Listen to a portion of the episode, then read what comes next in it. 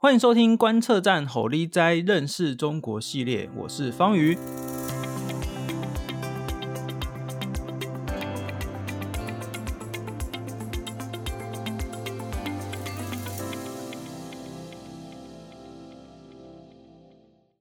那么今天呢，我们要谈的主题呢，是中国的政治 ABC，什么意思呢？就是因为有这个听众朋友就来敲碗，就是说，哎，就是最近。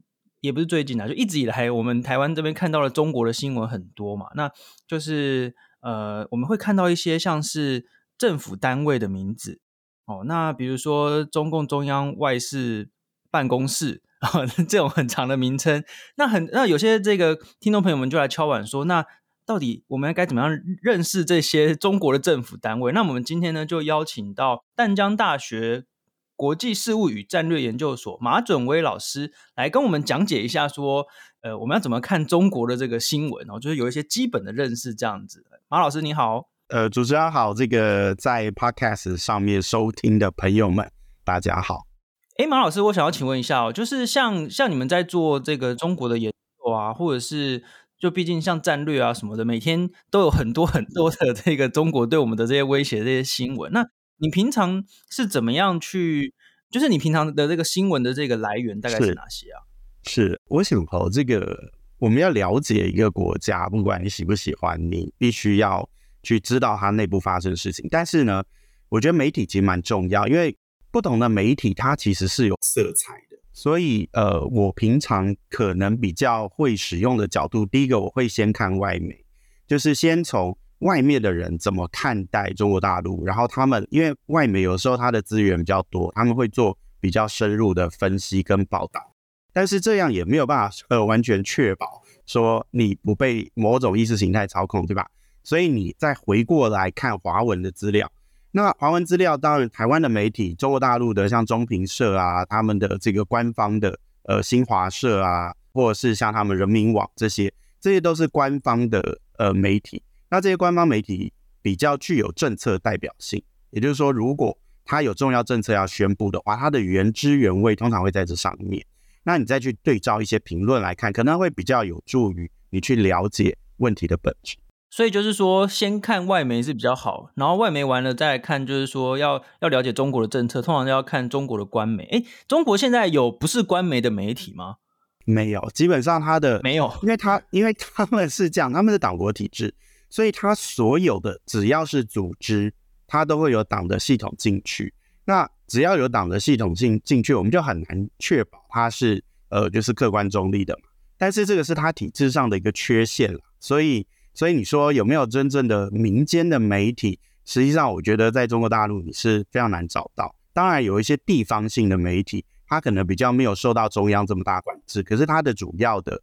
收视群或收看群其实是，比如说一个省市或者是一个县级单位，所以他比较不会关注到呃这种中央层级的议题。哦，OK OK，哎，刚才说到就是党组织在每一个地方都有，那在中国的这个政府体制当中，我们要怎么样理解？就是说，比如说好，比如说我们现在看到这个外交的新闻，美国政府。比如说，好，布林肯好了，国务卿布林肯，他要去中国的时候，哎，他们有一个外交部长，然后呢，又有一个什么中共中央什么什么办事处的这个，可不可以请您跟我们讲解一下说，说到底这个是怎么回事？是，是，呃，我想这个看不懂也不用太难过，因为因为我在学这一行以前，其实我也是 雾煞煞。那我们对中国大陆的了解哦，你要从。它的体制来看，但是体制你要有一个观念叫做以党领政，这四个字你只要记住，你就比较容易了解他们的体制运作状态。什么叫以党领政？因为我们是一个民主国家，所以我们的总统是直接由人民选出来的嘛，那他就很具有正当性跟代表性。那是因为中国大陆是一个威权国家或集权国家，所以他们没有这样的合法的选举。那没有合法选举的情况底下，他就安排了一种方式，就是。由中国共产党来统领整个国家机构或国家机关，所以呢，用我们的体制来理解，意思是说，总统是蔡英文没错，但是他没有实权，除非蔡英文是党主席，民进党的党主席才有真正的实权，总统要听党主席的。如果他是同一个人，那当然就没什么问题，但如果不同一个人，党主席会高于总统，就是他们的体制。嗯嗯嗯，所以习近平他有两个 title，一个是，哎，他不止两个，他非常多 title，但是两个重要的 title，一个是国家的，就是国家主席，那另外一个是党，就是中共总书记。那这两个职位谁比较重要呢？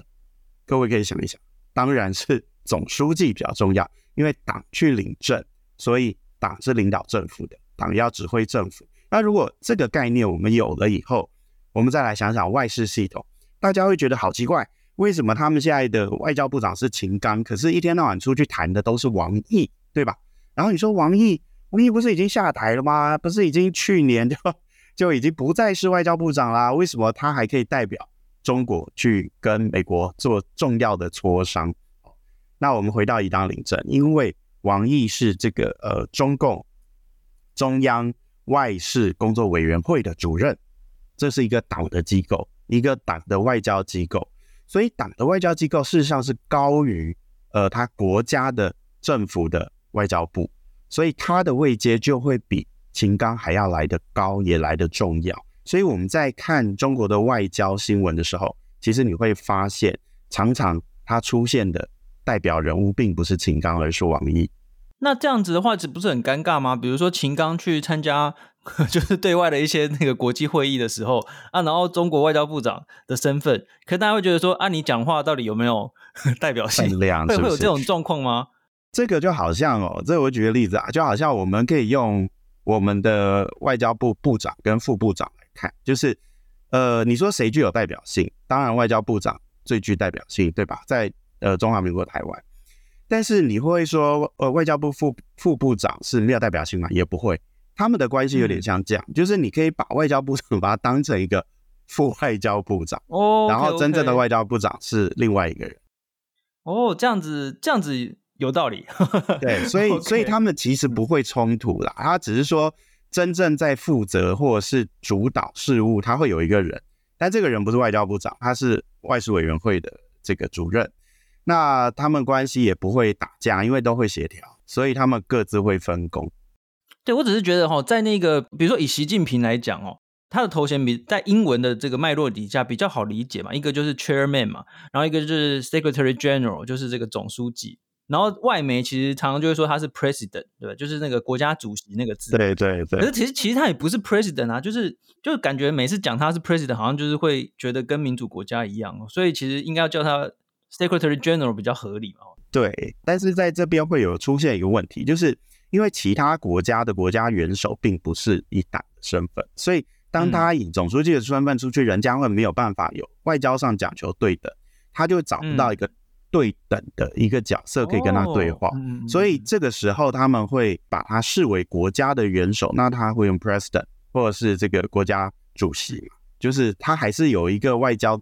就是外交对等的问题了，所以外媒会这样处理。我想，嗯，哦，这样子，诶，这样子好像我从来没有想过这样的这个对等这个问题。我只是觉得说他根本就不是 president 啊，怎么可以这样子？OK OK，诶，这样，所以我刚才想要讲的就是说那个什么中共中央外事委员办公室 那个那个翻译成英文超难读的，对不对？就就不要去 纠结这件事情。对对对，所以说所以说就是大家以后看到新闻的时候，就是要想到说啊，就是他们有党，然后又有政府单位这样子哦。对，对，对，然后党是高于政府。嗯，OK OK，好。那对台湾来说啊，我们最主要需要关注的那个单位有哪些呢？比如说国台办，它是什么样的组织？那在党这边有相应的吗？还是说怎么样？他们是怎么样区分的？呃，其实他们对台工作相对来讲，组织我我觉得没有这么复杂啦。当然跟我们比较有相关，第一个就是中共中央对台工作领导小组。那这个小组就是一个最高的党机关，对，在涉台方面的最高的党机关。所以他的组长会是谁？当然是习近平嘛，嗯、就是这个就一把抓就会在他手上。所以你看哦，一个小组长居然会是习近平，但是习近平手下的小组长非常的多，他他们在、嗯。每一个比较重要的单位，比如说中共中央财经领导小组，就是管钱的哦，这种管经济的也有；国家安全，他们有国安委也有。所以他们其实，在不同的议题跟部门，他们都有党相应的机构。那对台的部分就是中央对台工作领导小组。那他的副组长是谁呢？副组长就是大家所熟知的政协主席王沪宁。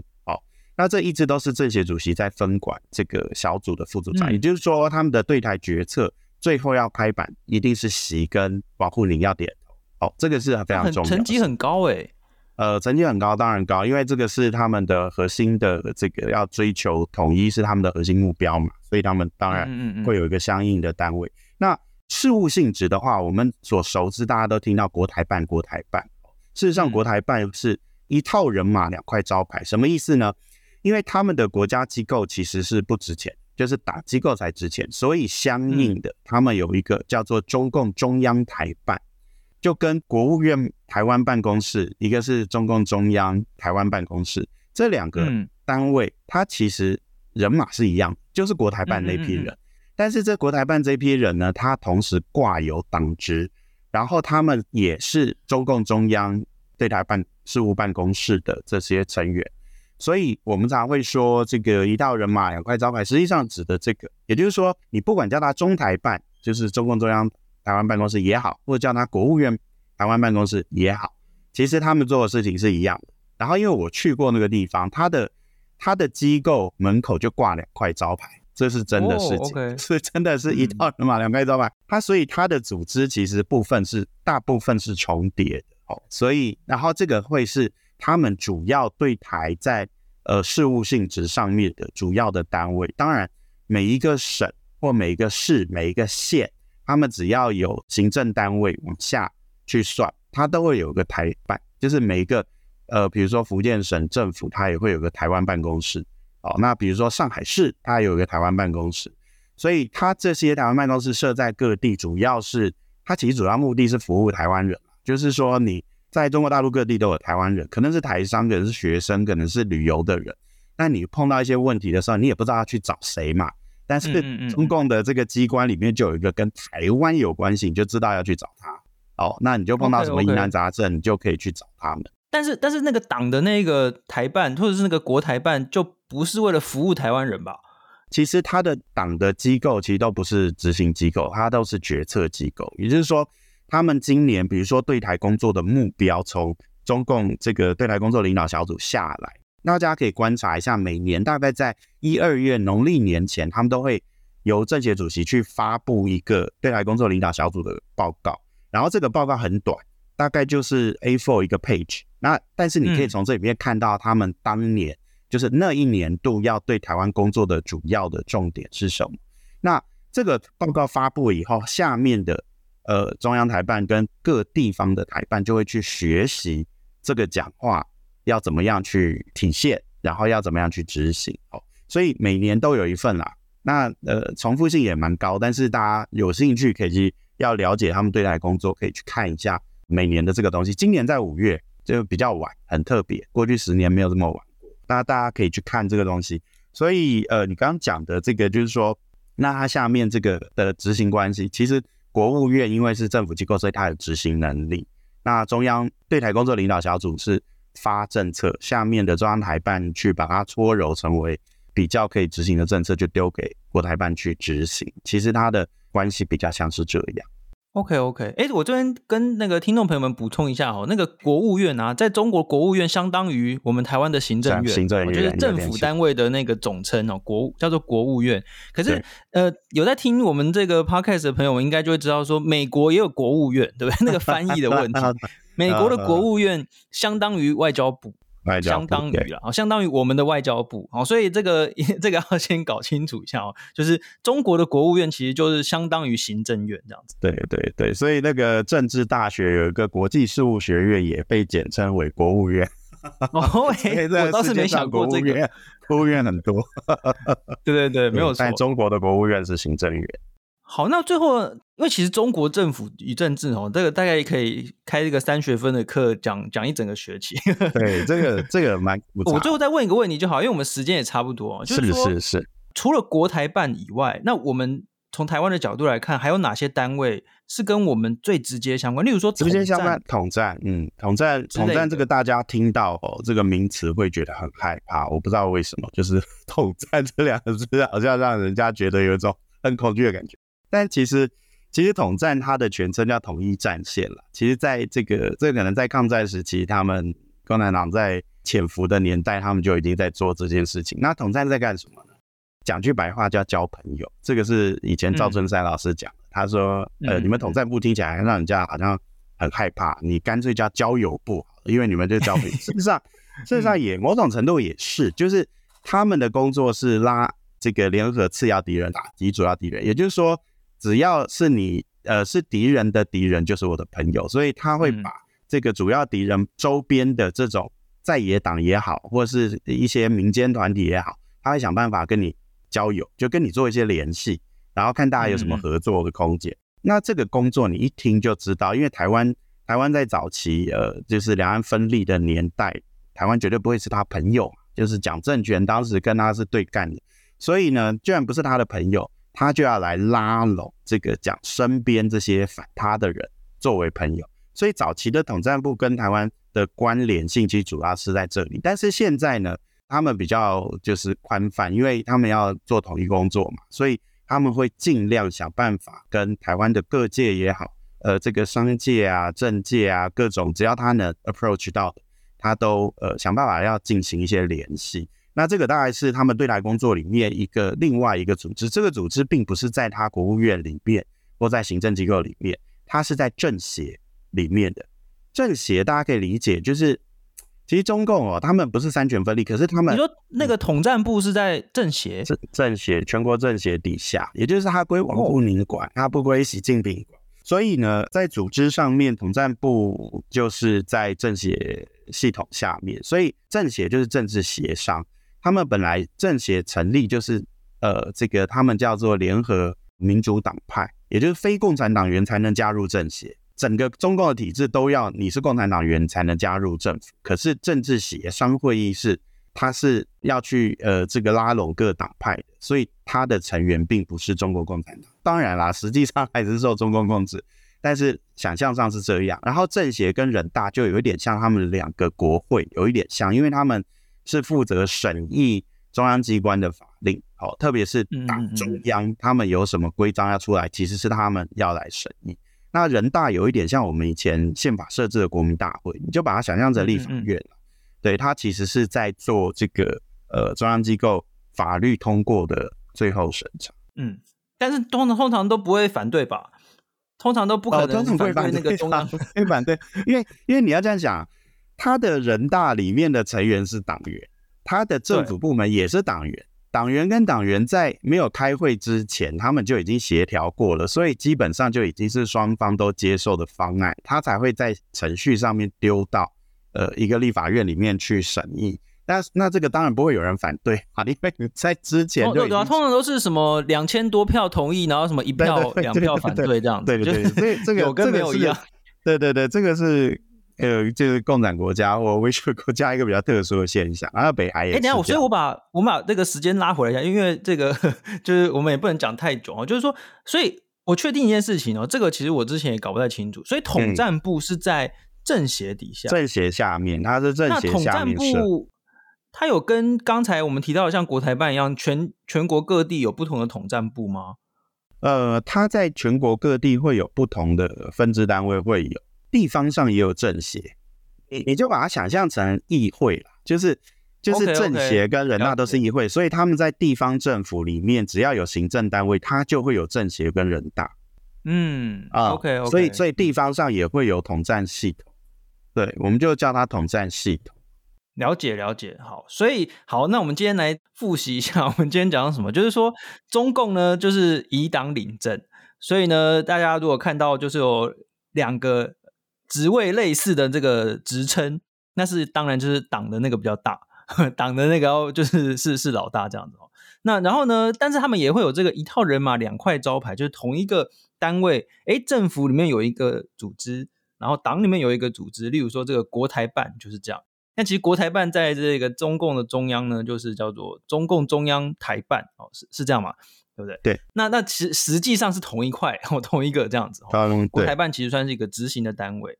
那统战部呢，它是放比较特别，它不是政府单位，它是放在政协底下。然后统战呢，这个统一并不是这个要统一台湾这个统一，而是统一战线哦，就是 United Front 哦，就是说要把要去交朋友，交朋友来打击你的主要敌人。他不是真的要跟你交朋友。那我再问最后一个问题，所以说啊，像这个什么双城论坛啦，还有什么两岸什么媒体峰会啦，哦，还有各种各式各样的很多，就是招待这个大学生去中国玩啊，这些算不算是统战的行为啊？这些其其实双城论坛，我觉得当当然你都可以把它归纳成广义的统战了。但是我我觉得刚才你讲这些呃双城论坛比较不是这么像统战工作，因为他主要。呃，接触的层级是他们的市、嗯、市级单位，就是市政。OK，哦，所以他会有个市委书记出面，嗯、然后，嗯嗯，呃，市委书记、市委，大家记得，市委就会比市长还高哦。哦，对。那位阶上，他常常挂副市长，可是市委书记其实是高于市长，这个这是他们体制上的。一当临政。对对对。然后，呃，双城论坛它也是地方，就上海市台办会跟台湾这边做一些对口的联系，所以那个。比较像是他们对台系统的工作，但是你刚刚讲那个青年学生交流，看他出现单位，我觉得不太一定。好、oh. 哦，那嗯嗯嗯呃，当然统战部部门或统战系统会会有很多资源在做这些事情，但是我们也不能说所有的这种会议呃或者是青年的这种邀请，它都是由统战系统出面，它有可能是涉台系统，就是。不一定，oh. 这个他们他们彼此在这一块其实是有一点点的竞争关系，因为大家的业务差不多，那、oh. 你也要做，我也要做，嗯、你也要有业绩，我也要有业绩，那大家就会来比拼一下嘛。所以这不一定，这这有一些，甚至有一些可能是地方政府想到这件事情，他他也有可能会去做，oh, 就是因为中中国政府。因为中央说要促融嘛，这个中共不是说中央说，哎、嗯嗯嗯欸，你们下面给我跟台湾促融，那下面的人也不知道促融要怎么做，就各显本事。所以那这种促融的活动会很多，但是不能说促融工作就一定是统战系统发动，觉得呃不太一定。哦，了解了解，哎，所以这个真的是有蛮多很细致的讨论哎，就是我们是我们下一个再再开一个专辑来讲好了。对啊，那我们今天就是呃很高兴邀请到淡江大学马准威老师来跟我们讲解一些就是中国政治里面非常基本的一些呃这个概念啊。是，这这其实很多，即使是像我们平常比较少没有直接在研究中国，其实也是会搞不清楚这样子。对，谢谢马老师。OK，谢谢谢谢主持人，谢谢收听的听众朋友。好，那么我们观测站吼力哉就是在每个礼拜五会上架。那么这边也要带这个打个广告，就是呢，我们观测站底加辣系列大概会在每个礼拜二的时候上架。那就欢迎各位呃旧雨新知大家继续收听，也不要忘记在各大家收听的平台上面订阅以及按赞哦。那我们下次再见，大家拜拜，拜拜。Thank you.